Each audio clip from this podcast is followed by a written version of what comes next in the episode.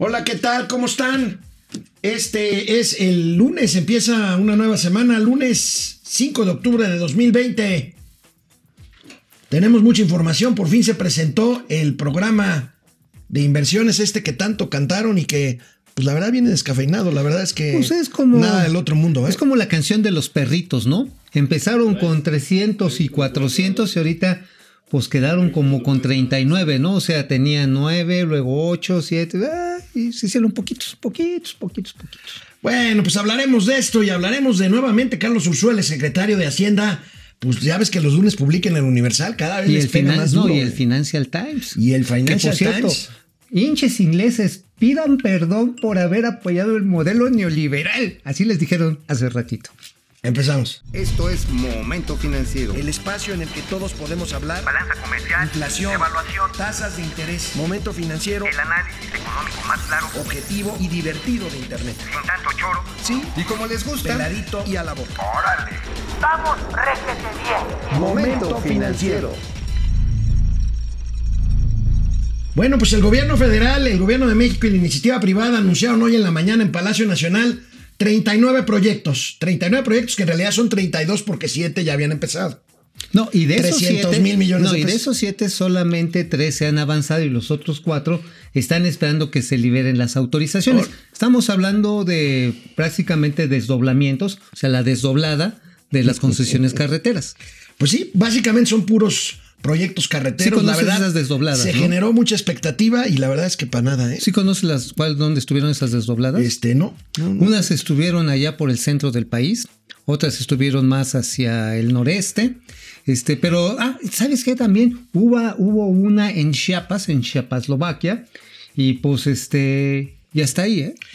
El presidente de la República lo presentó hoy así en la mañanera.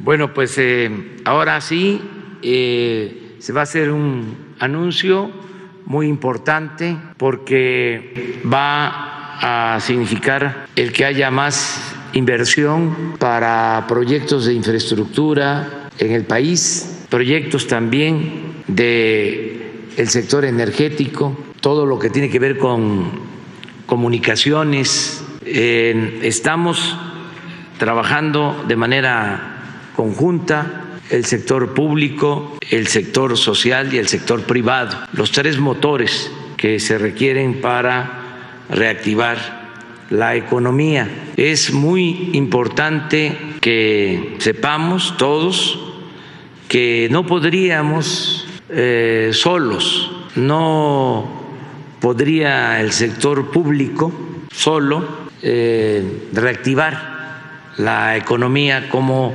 se necesita. Oye, amigo, de las desdobladas que tú las conoces, una de ellas está en Izmiquilpan. Este es un libramiento en Hidalgo que va hacia esta parte serrana del estado de Hidalgo. Pues ya estaba. También hay otro libramiento en, este, en Monterrey, que Bueno. a cargo de Pinfra. Un viejo, pro- un viejo proyecto en Cancún, Quintana Roo, el puente que cruce la laguna Nichupté, También. que es un viejo proyecto que parece que ya va a jalar ahora sí. Sí, pero bueno, ese va a ser una obra. Todos estos proyectos básicamente o es obra privada en su mayoría. Qué bueno, qué bueno. Ahora, mira, dice el presidente, necesitamos inversión privada, pero después de lo que acabamos de ver, se aventó otra vez el mismo rollo de que nosotros hicimos las cosas diferentes y que primero apoyamos a los de abajo y que los créditos ver, y que las ver, becas. No, no, pues ya, mira, ya lo ha dicho tantas veces que... Oh, bueno, es que siempre es bien bonito repetir. Dicen Bueno, que recordar es En vivir. noviembre, en noviembre del año pasado se habían presentado un paquete de 147 proyectos con una inversión de 859 millones de pesos. Mil La verdad no se ha sabido nada de eso y ahora se esperaba un poco más. El presidente del Consejo Empresarial, Carlos Salazar Lomelín, retomó este anuncio al que, como dijo él, se le atravesó la pandemia. Viene. Tuve la oportunidad de tratar de pronosticar qué iba a pasar en el 2020. Me equivoqué completa y absolutamente. Yo decía que vía tres grandes cosas que se estaban haciendo en el gobierno de México y en el sector privado, tendríamos un magnífico año económico. Habíamos logrado subir los salarios como nunca, 20% el salario. Habíamos eh, firmado hacía unos días, en ese mismo mes de diciembre, el Tratado de México, Estados Unidos y Canadá, lo cual le daba certeza, certidumbre a todos aquellos que invertían en el sector externo.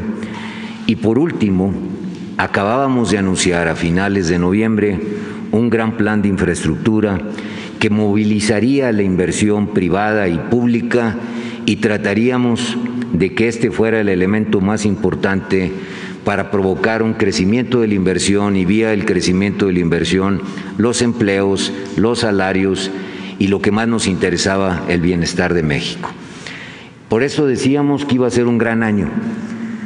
Nunca nos imaginamos en ese momento lo que venía.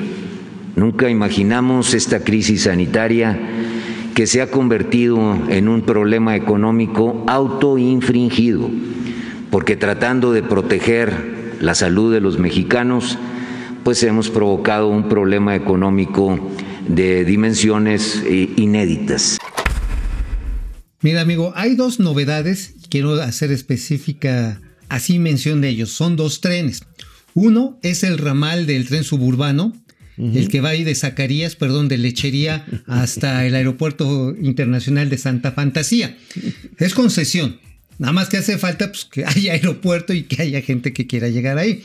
La otra es el proyecto del tren México-Querétaro. Uy, Ajá. aquel que se canceló por los Aquel que se canceló según que por la Casa Blanca, pero realmente fue por la grilla de las empresas ferroviarias estadounidenses y, este, y europeas en contra del concesionario chino. Realmente digo, que la gaviota se haya gastado un varo en hacer su residencia, el palomar acá bien, pues ya es otra cosa, ¿no? Pero de que este, de que lo tiraron básicamente porque los gringos y los alemanes y los, y los franceses no querían a los chinos, eso fue. Ahora, ¿no te parece que sí es un anuncio medio descafeinadón, así como Pues que esperábamos para- más, ¿no? Como, pas- como para no dejar, pero mira, es que ya tantas veces se ha dicho de ahí viene el león, ahí viene el león, ahí viene el lobo y ahí viene la inversión y no pasa nada. Ahorita Eso que eso es lo regresemos del amargo, ¿eh? corte, ahorita que regresemos del corte, vamos a tener eh, lo que dijo el secretario de Hacienda, que más o menos detalló este, los proyectos, resumió un poquito el, el monto de inversión. Y también de este señor, ubicas a Jorge Nuño, un chavo que le dieron eh, la unidad de inversiones de la Secretaría de Hacienda Así es. y que explicó más o menos cuántos empleos representa esto. Pues a ver, vamos a ver qué representa, porque eso de que este, pues de que lo resumió, pues ya nos lo han resumido muchas veces, y la verdad que no vemos claro, ¿no? Digo, ahora sí que, pues que ni un besito, ni siquiera unas cubitas, nada más. Canal Órale. 76, canal 76 de Easy de lunes a viernes, 4 de la tarde en Spotify. Momento financiero, economía, negocio y finanzas para que todo el mundo les entendamos.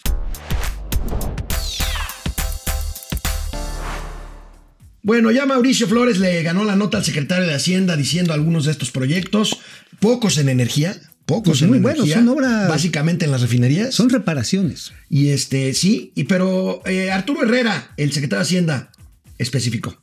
Bien. Hay alrededor de siete proyectos que están ya en ejecución por, siete, por 38 mil millones de pesos.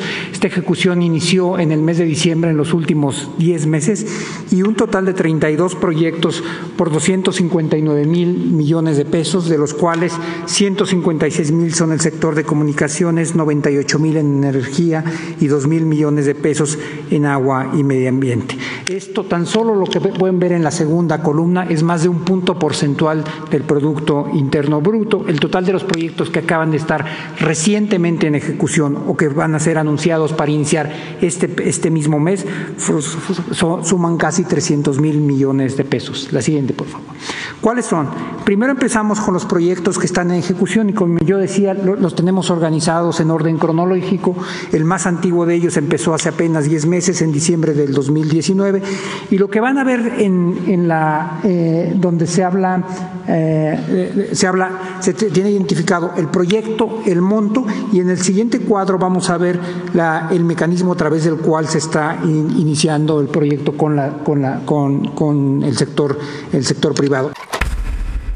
Bueno, pues sí, digo, finalmente, por ejemplo, en la parte de energía vale la pena mencionar que la coquizadora de la refinería de Tula, que es la coquizadora, no es la que hace cakes. No, no, no, no. no. Es la que le retira el proyecto, azufre. Ese proyecto, desde que yo trabajé en Pemex hace tres años, ahí estaba. Sí, bueno, la coquizadora es la que le retira el azufre al petróleo, que el mexicano es muy denso, para que se puedan destilar los combustibles que se utilizan de acuerdo a ciertas normas. Pero la bronca es con lo que tú dices, amigo.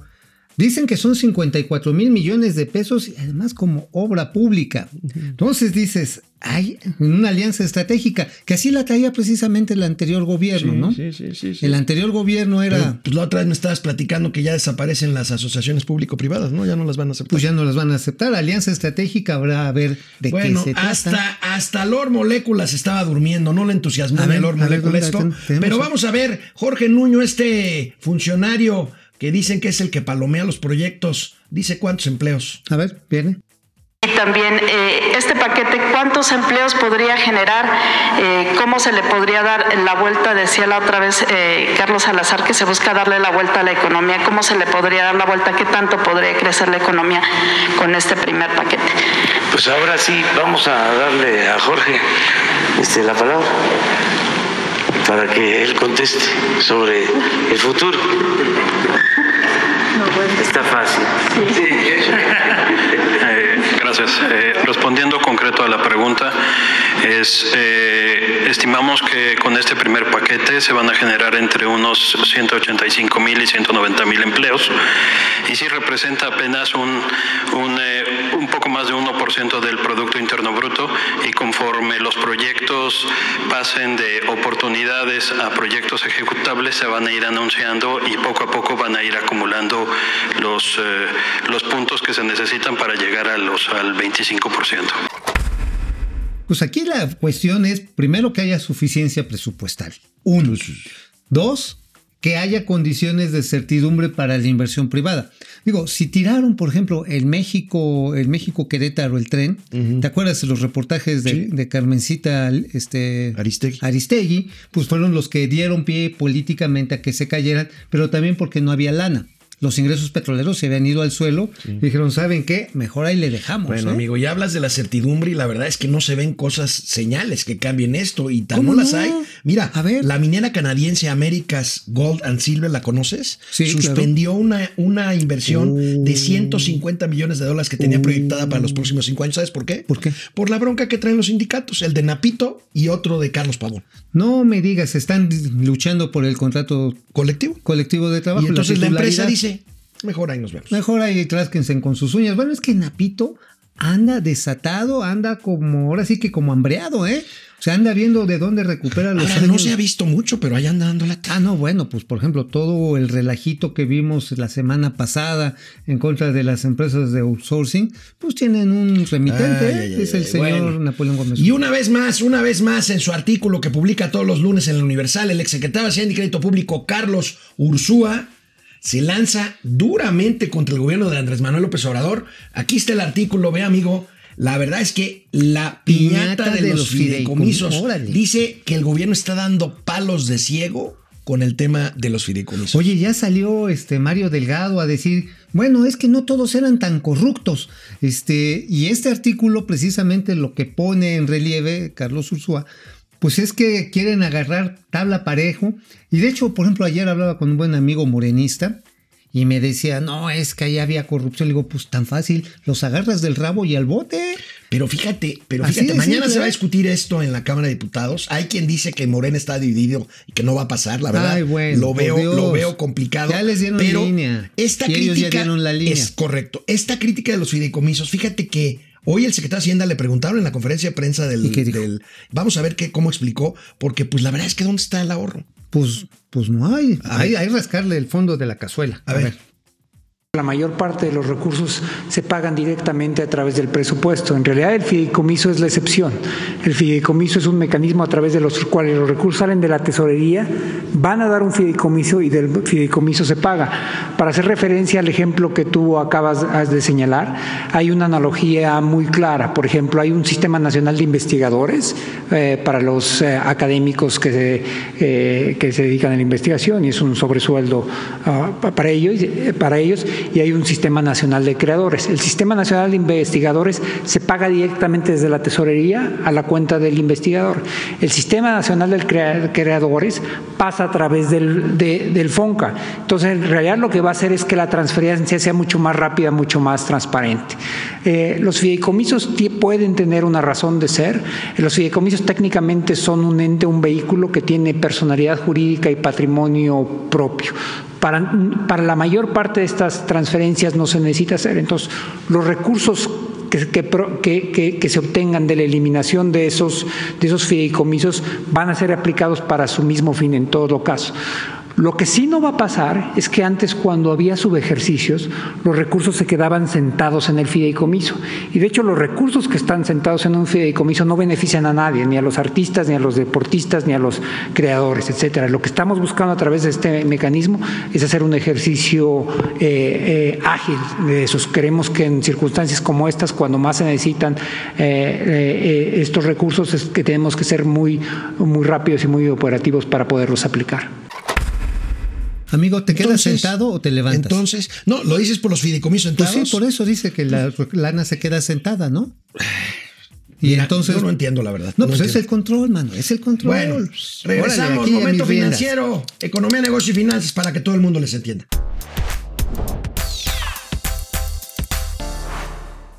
Y ahora sí va a ser el ganso el que va a dar la lana. El ganso, va a haber ganso. Va a haber ganso, sí, y muchos, ¿eh? O sea, porque ya centralizado, pues el ganso agarra y dice, tómala, bueno, tómala. Bueno, hablando de críticas, el periódico británico Financial Times, este periódico muy prestigiado de muchísimos años, lanza un duro ataque contra el gobierno de Andrés Manuel López Obrador. Andrés Manuel López Obrador, dice el Financial Times, está en vías de convertirse en una nueva figura de autoritarismo en América Latina. Cuando un presidente exige lealtad ciega, de los funcionarios deberían de sonar las alarmas. Bueno, también lo dice de una manera pues muy, muy este, fuerte, diciendo que hay muy pocos o magros resultados. Sí. Básicamente dice la tibia reforma de, de, pensiones. Y dejen ya lo tibia, y ahorita ya está hasta descafeinada, como tú dices, amigo, pues porque le quieren poner tope a las comisiones de las afores. Entonces, este, pues ya no llega ni siquiera a tibia. Yo creo no, que llega que agua quebrantadita. Habla, habla también de lo que pasó con la Corte y el Financial Times habla de que el Poder Judicial de México se plegó a la voluntad del presidente. De la Pero ojo, esto no es un artículo de un columnista fifí, neoliberal, comprado. No, es la línea editorial del periódico más influyente en Europa, uno de los más influyentes en el mundo, en la toma de decisiones de inversiones, que somos las que estamos hoy necesitando. ¿Y qué crees que les dijo el presidente? ¿Qué? Que se tenían que disculpar. Porque ellos habían apoyado el perro maldito infeliz periodo neoliberal a las políticas Ay. privatizadoras y que ellos más bien, como otros periódicos sin ética, deberían de pedirle disculpas al pueblo de México.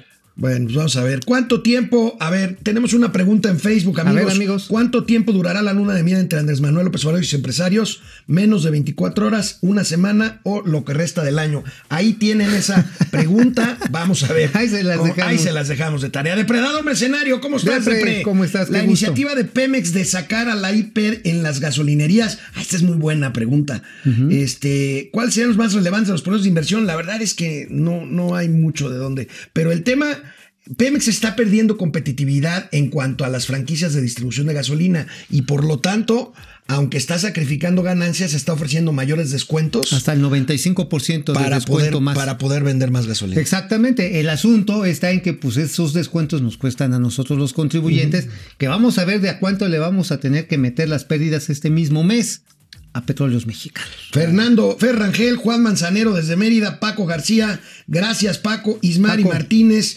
Toño Díaz, ¿Cómo Pili están? Sanz. Pili. ¿Dónde está Doña Austeridad? Este fue a hacer la presentación de los programas de inversión porque como están bien flaquitos, pues ella también pasa por ahí al ladito. El presidente tronco coronavirus SAS podrá colapsar alguna economía si se le complica esta enfermedad. Híjole, bueno, Dios no los quiera, pero sí. Sería un asunto que no pasa desde que balacearon a Ronald Reagan. Sí, sería una situación que pondría en jaque de entrada los precios del petróleo, ¿eh? Sí, sí, sí. Nada sí, más, sí. así nada más con eso se las pongo recia bueno, Jesse Gallegos, Paco Guerra, Chavales, muchas gracias. Hombre, se agradece. José Almazán Mendiola. ¿Para cuándo rifamos la consulta a los expresidentes? Pues vamos no, a. Bueno, es buena idea, ¿eh? Es buena idea. Oye, imagínate, de a 10 varos, el voto. Para que puedas. Y entonces se lo vas a canalizar al sector médico, que según ya tenía la lana reservada para comprar y medicinas. Luego, y luego te la regresas. Y luego te la regresas, y luego cuando no la puedas ejercer, la rifas de nuevo. Héctor Gerardo genial. Trejo, ¿creen que ahora se invierta la IP? Pues la IP está ahí. Este, el tema es la certeza de inversión. Una cosa son los, son los cupuleros, como les dicen. Los cupuleros. O sí. sea, los líderes empresariales, eso es lo que son las empresas a la hora ya de los meterle. que se ponen de tapetito de tejeringo. Juan, Juan Murguía, Ángel González desde Tijuana, Julio de Muner García. En noviembre del año pasado los empresarios se comprometieron a invertir en 147 proyectos, ya lo dijimos, Pues sí. no se hizo ninguno y esta mañana se anuncian solo Están- 32 Están las desdobladas de ganso, te digo, las desdobladas de ganso, que fueron 10, nada más procedieron 3, y ahorita lo- las cuatro que están se volvieron a anotar. Sí, Juan Ramón, ¿no? No, neta. Ari Loe, Oh, Fren, bueno. Eric Rodríguez desde Chihuahua, Jacob Frías, León, León. In, Enrique Hernández. María Ramos, Oscar Grande, en fin, bueno, amigo, ¿qué? los cines.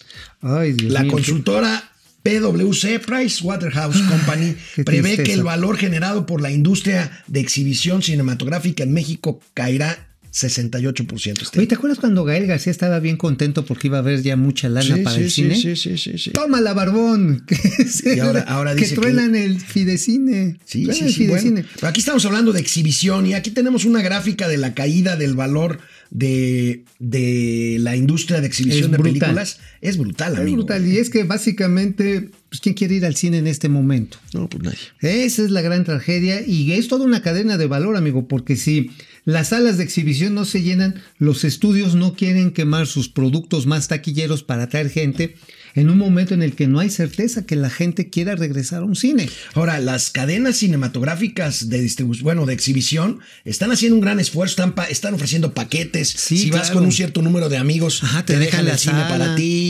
En fin, están tratando de hacer cosas interesantes. Sí, ¿no? no, ya casi casi llegas y dices, oiga, ¿y esta película, este, no sé, Star Wars, a qué horas la tiene? Dice, pues a la hora que usted venga, señor. Sí, realmente están haciendo esfuerzos bien importantes, pero, y bueno, hasta de sanitización, ¿eh? Sí, sí, O sea, sí, sí, sí. durísima la sanitización. Pues ya la hablaremos limpieza. de esto que están haciendo este sí. cadenas como Cinemex. Como Cinemex seguramente, yo creo que son esfuerzos heroicos, lo que sí está en que úrgenos, úrgenos salir adelante. de la Amigo. ¿cuánto tiempo durará la luna de miel entre Andrés Manuel López Obrador y sus empresarios? 48% dice que menos de 24 horas. Sopas, Perico. Una semana, 35% y 16% solamente lo que resta del año. Yo Yo es que así ha sido, ¿no? Se han estado. yo este, quiero ser optimista y quiero que va, quiero pensar que va a durar hasta que termine este año. Ah, yo pensé que hasta que termine momento financiero. Hoy. bueno, pues esa es otra posibilidad. Bueno, ¿eh? amigo, el No último tema, te quiero preguntar algo. Fíjate que tú ya nos habías alertado sobre el tema del incremento del costo en el espectro Ah, sí. por donde corren las señales, sobre todo de Internet. Ajá. Móviles. Eh, la, el Instituto Federal de Telecomunicaciones ya alertó por este alto costo que puede repercutir en precios del consumidor. Este, pues ya lo alertó la IFT, ya lo habías alertado tú. ¿De qué se es. trata esto? Pues básicamente de que quieren aumentar 56.6% el cobro del derecho del uso del espectro radioeléctrico. Es básicamente la renta que se le paga al Estado. Pero 56.6% es como sacarle a la industria mil millones de pesos cuando menos. Esto que van a terminar pagando los consumidores y la inversión. Y pues ATT, por ejemplo, dicen, oigan, pues me van a dejar descobijado. Y Movistar, que está con la lengua de fuera, pues creo que el único que va a aguantar el ramazo sería Telcel. Pues América Móvil, que bueno, pues es una empresa muy sólida y muy. Pues a este, lo mejor es plan con maña, ¿no? Quieren que se muera la competencia y todo México, territorio Telcel, de los perros, ¿no? ¿Está bien?